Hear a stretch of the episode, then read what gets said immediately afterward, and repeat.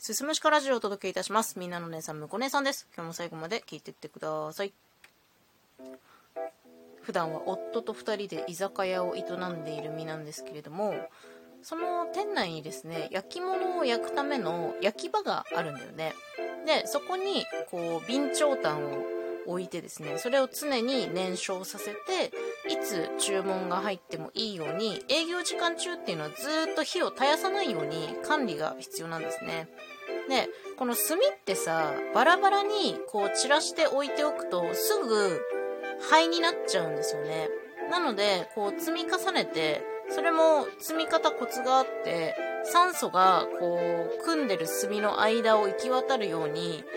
三角形っぽく組んで、で、新しい炭をどんどん足して、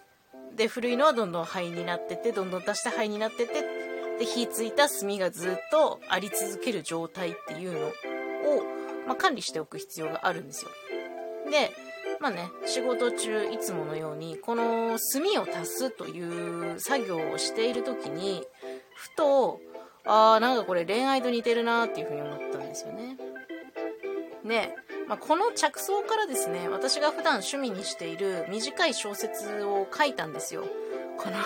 炭を足す行為と恋愛が似てるなっていうのをテーマに小説を1個書いたの。で、その小説で書いた、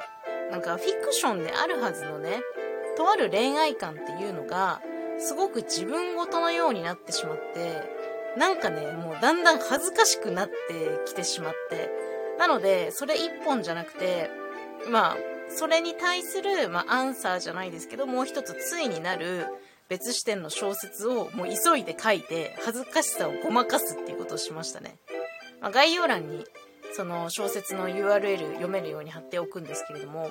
まあ、ざっくり内容を言うと、常に燃料投下してないと恋心が消えちゃう的なね、まあ、そんな内容になっているんですけど、自分が相手を好きで居続けるためにこちらからアクションを起こしていくそれが燃料になっていくっていうものになってるんですけどなんかねこう書いてるうちになんかこれもう私じゃんみたいな。これ私のことじゃんみたいになっちゃったんだよね。それもその今現在の私ですね。10代の頃っていうのはもう好きになったらいつも頭の中がその人でいっぱいでもう幸福幸福感に満ち溢れてみたいな状態、気持ちが溢れて仕方ないから、もう好きって相手に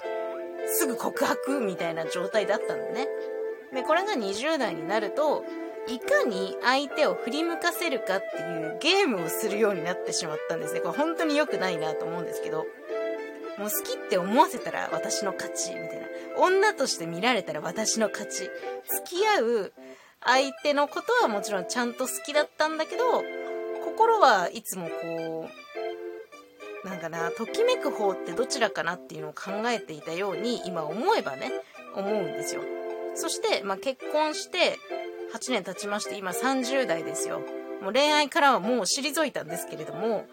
恋愛話は未だにもうすっごい大好きで。でも、心のどこかで冷めていて、なんか恋の熱って冷めるよなってことを、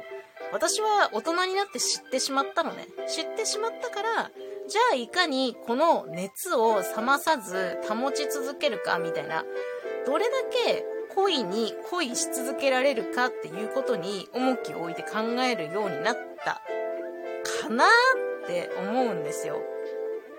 なんかでもすごいこれ効率的なというか、結構現実的な考え方だなと思ってて、20代の頃のように、いかに自分が心ときめくかみたいな、なんかそういう自然な状態じゃなくて、あ、恋がポンって生まれました。じゃあ、その恋をいかに持続するかみたいなね、なんかお仕事のような感覚になっちゃってるなっていうのは、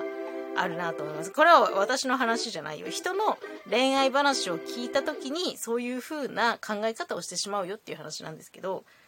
でも、なんかこういう考え方って純粋な恋心じゃないんじゃないかなってちょっと思っていて、これはもしかして私30代に入り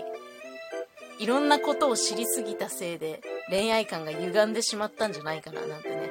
そんなこと思ったわけですよまあ一つのショートショートを書いてね 私の恋愛観どうなってんねんってなっちゃったっていうお話なんですけれども、まあ、もし興味があればですね、概要欄に URL 貼っておくので、ショートショート読んでみてください。ファイヤーウッド私の恋愛観っていう作品になっております。